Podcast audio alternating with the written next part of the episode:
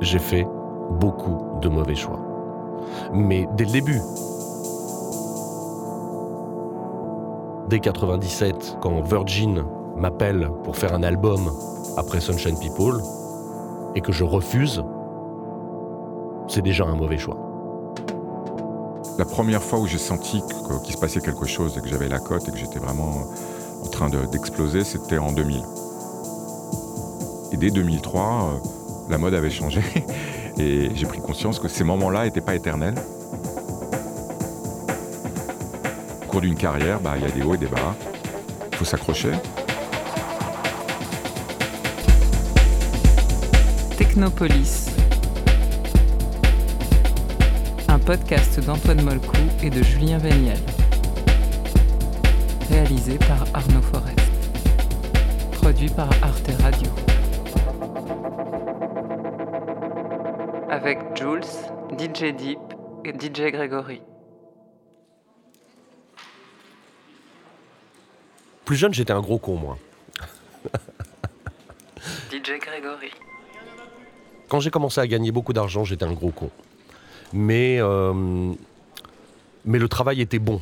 Donc c'est ce qui m'a rendu prétentieux, c'est que malheureusement, euh, le travail était vraiment de qualité. Donc il y a eu ce moment en France où, j'ai fait la loi et j'ai pas été, j'ai pas toujours été très sympa parce que assez méprisant du travail des autres. En fait, ce qui m'a, ce qui m'a tué, c'est que j'ai pensé puérilement que l'argent était en fait ce qui allait me, me mettre dans une voie de détente. Je me suis rendu compte au bout d'un moment que ça n'était pas le cas et ça m'a fait tomber dans une forme de dépression.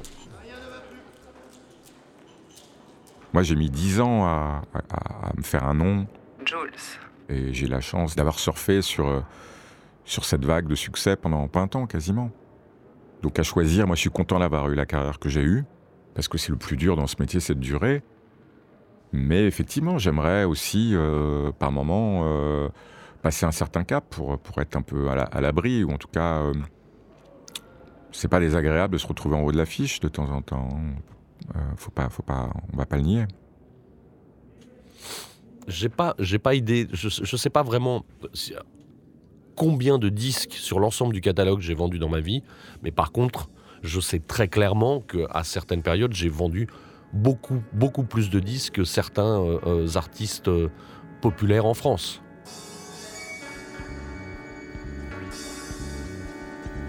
Un titre de DJ Gregory comme Elle, euh, sorti en 2003, sans dire de bêtises, euh, on doit être à 70, 80 000 vinyles.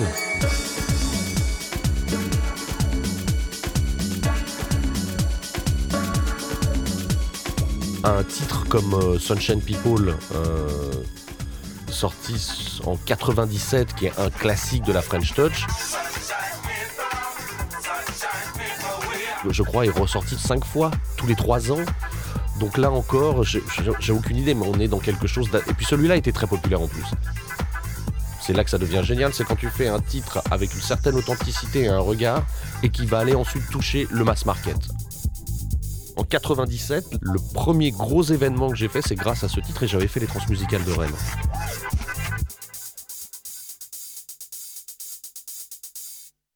J'ai eu la chance de ne pas avoir connu de très très bas, des moments où je me suis dit je suis obligé de, je vais devoir changer de métier. Mais j'ai pas non plus connu des des moments de où je me suis dit ça y est j'y suis arrivé, je suis une méga star, euh, je suis intouchable. J'ai eu des hauts où j'ai compris qu'il se passait quelque chose, j'étais dans la lumière, il y a eu un alignement comme ça des planètes où on sent que on a la musique qu'il faut au moment où il faut. euh, votre public grandit et, on, est, appelé euh, pour mixer dans les meilleures boîtes au monde. Donc là, quand on sent ça, on prend confiance en soi, on augmente ses cachets, on commence à gagner de l'argent. Et puis on se dit aussi que ça va durer éternellement.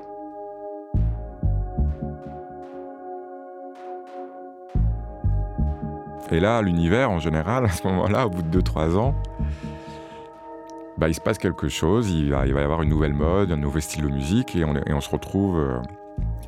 En tout cas, dans mon cas, je me suis retrouvé. Euh, j'ai pas disparu, loin de là, mais j'ai compris que ah, j'étais moins à la mode et qu'il fallait pas se reposer sur ses lauriers.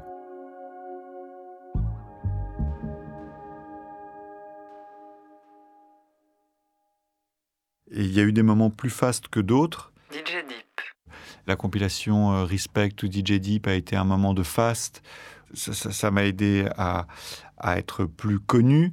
Euh, il y a eu des moments aussi où, quand je me suis remis à la production récemment en 2015, euh, j'ai fait un morceau qui s'appelle Stressed.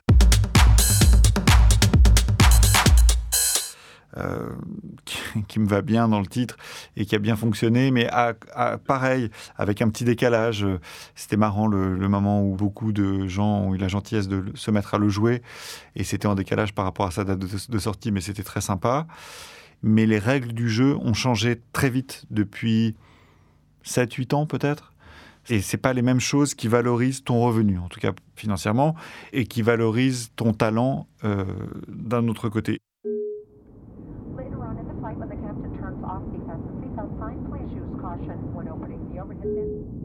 Sur la période fast, il y a un moment donné où euh, tout devient normal.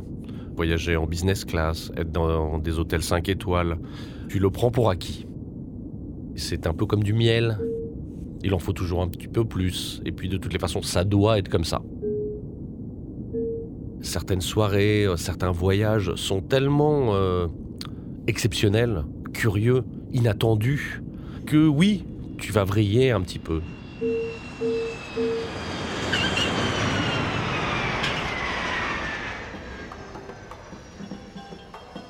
J'ai souvenir d'un d'une soirée où je suis parti avec mon agent et l'un des plus grands DJ du monde jouer pour la hum, fille du président ouzbek payée par une compagnie pétrolière dans un restaurant avec 80 Russes. À ce moment-là, inévitablement, tu comprends bien que, que les choses ne sont plus les mêmes. Je suis resté une semaine avec mon agent et on s'est baladé en Ouzbékistan, donc avec la femme de cette euh, compagnie pétrolière qui s'occupait de nous avec chauffeur et on est allé au Turkestan sans passeport. Et là, je me suis dit, en effet, là, le monde a plusieurs vitesses.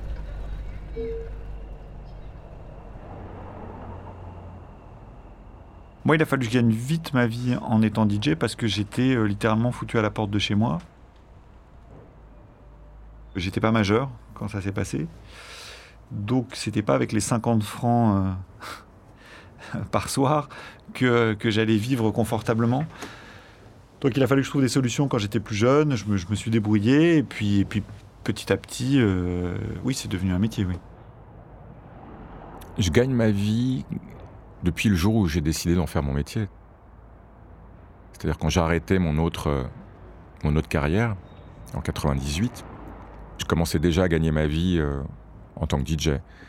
Donc euh, c'est aussi pour ça que je me suis lancé. Euh, j'ai attendu de pouvoir subvenir à mes, à mes besoins pour me lancer à, 100% dedans. Donc je gagne ma vie depuis, depuis une vingtaine d'années, ouais, 20, 22 ans.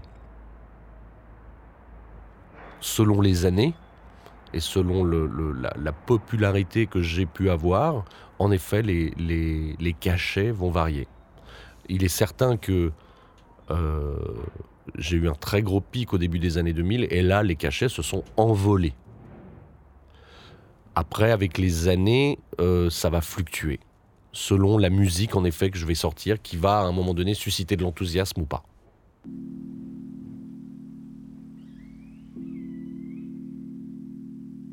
Mes cachets sont, sont à l'image de ma carrière. C'est-à-dire, euh, il n'y a jamais eu d'énormes euh, ascensions, euh, ni, non plus de, de, de, descente de plongeon. Il faut bien comprendre qu'il y a plusieurs catégories. Déjà, bon, pour commencer, il y a les DJ débutants qui, pour une soirée, vont prendre quelques centaines d'euros. Ensuite, il y a les DJ professionnels dont je fais partie, dont c'est le métier depuis un certain temps, qui euh, ont la chance de se produire dans des boîtes dans le monde entier et là, c'est la fourchette pour une soirée, c'est entre 1000 et 3000 euros. En fonction du pays, en fonction de la taille du club, il y a, beaucoup de critères. Mais voilà, la fourchette large, c'est celle-là. Parmi ces DJ underground, il y en a qui deviennent très connus. Et là, ça peut monter euh, jusqu'à 8-10 000 euros parce que c'est des artistes qui arrivent à remplir des salles sur leur nom. Et la dernière catégorie, c'est les DJ pop stars que votre boulangère connaît. Et ceux-là entre 50 000 et 200 000 euros pour un set d'une heure préenregistré. Oh, idéalement, il faut faire une date par semaine. Certaines années, tu joues du, jeudi au dimanche soir, et puis euh, d'autres années, selon les mois, selon la période, ben, tu, tu, tu vas jouer une fois dans le mois ou deux fois. Et puis euh, après, tu vas peut-être sortir un disque euh, qui va à un moment donné euh, remettre un peu de lumière sur toi et tu vas mixer pendant trois mois comme un dingue ou six mois. Ce qui est certain, c'est que ces dernières années, euh, les gens se lassent beaucoup plus vite et qu'il faut que tu renouvelles à un moment donné ton image, ta musique. Il faut que les gens soient curieux à nouveau et qu'ils aient envie de t'écouter. Ça devient très très compliqué en fait.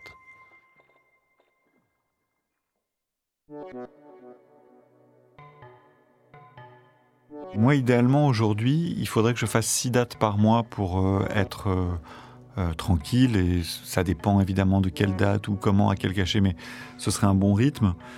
Et le nombre de DJ ne cesse d'augmenter, le nombre de sollicitations et de, et de possibilités est décuplé, donc ça n'est pas possible tous les mois. Il faut comprendre que jusqu'à il y a quelques années, j'étais quelqu'un d'un peu spécial. Ça veut dire que mes repas, c'était des pâtes et du Twix en dessert, parce que l'argent, c'était pour les disques. Il y avait que ça, que ça, que ça. Donc quand il y avait beaucoup d'argent, il y avait beaucoup de disques. Quand il y avait moins d'argent, il y avait un peu moins de disques. L'évolution de mes cachets a fait évoluer plus ou moins ma collection, en tout cas m'a permis d'accéder à certaines folies.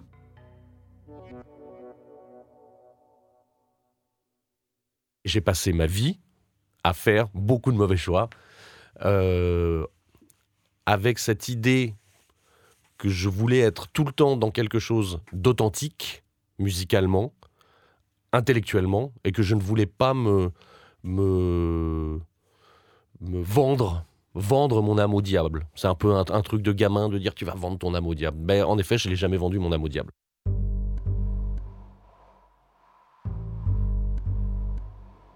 Je me dis oui, euh, t'aurais pu mettre un peu d'eau dans ton vin, t'aurais pu faire ci, t'aurais pu faire ça. Mais une fois encore, je, m'estime tellement chanceux parce que il y a quand même eu ce moment où j'étais euh, euh, le plus grand chez les petits, le plus petit chez les grands. J'ai gagné beaucoup d'argent. Alors, peut-être pas beaucoup à l'image de certains de mes camarades. C'est évident. Mais si je regarde bien par rapport à quelqu'un qui bosse euh, de 9h à 5h dans une banque euh, cadre, oui, j'ai gagné beaucoup d'argent.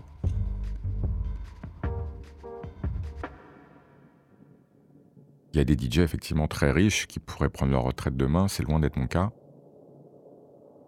Je suis pas un flambeur, je suis quelqu'un euh, d'assez économe, on va dire. En tout cas, j'ai besoin de travailler, j'ai encore envie de, faire ce métier-là et de travailler de toute façon. Mais euh, clairement, avec le métier que je fais, j'aurai pas de retraite. Et euh, donc, je suis content d'avoir mis un peu de, sous de côté, en tout cas d'avoir investi dans la pierre. Et, c'est ce qui, me permet de ne pas stresser trop dans les moments de creux. Je crois que je suis flambeur, oui. Oui, oui, c'est vrai que l'argent me, me file un peu entre les doigts parce que euh, en effet, j'aime, euh, j'ai acheté beaucoup de peintures. Je, oui, j'achète beaucoup de choses. Il n'y a pas que les vinyles. Et puis d'ailleurs, quand tu es collectionneur de vinyles et que tu as des grosses collections, ça veut dire qu'il y a quelque chose psychologiquement. Mais bon, ça, c'est une autre histoire. Donc, j'ai reproduit aussi ce schéma, euh, pas qu'avec les vinyles, même avec les vêtements, avec, avec plein de choses dans l'absolu. J'ai investi quand même l'essentiel de l'argent. J'ai sécurisé pas mal de choses une fois encore pas autant que, que certains amis, mais euh, beaucoup plus que d'autres amis que je connais qui sont borderline. Il faut aussi la force de caractère de, de gérer les up and down dans ce métier. À suivre. Et il y en a qui gèrent pas du tout. Sur Arte Radio. Qui gèrent pas les up. Et qui gèrent pas les down.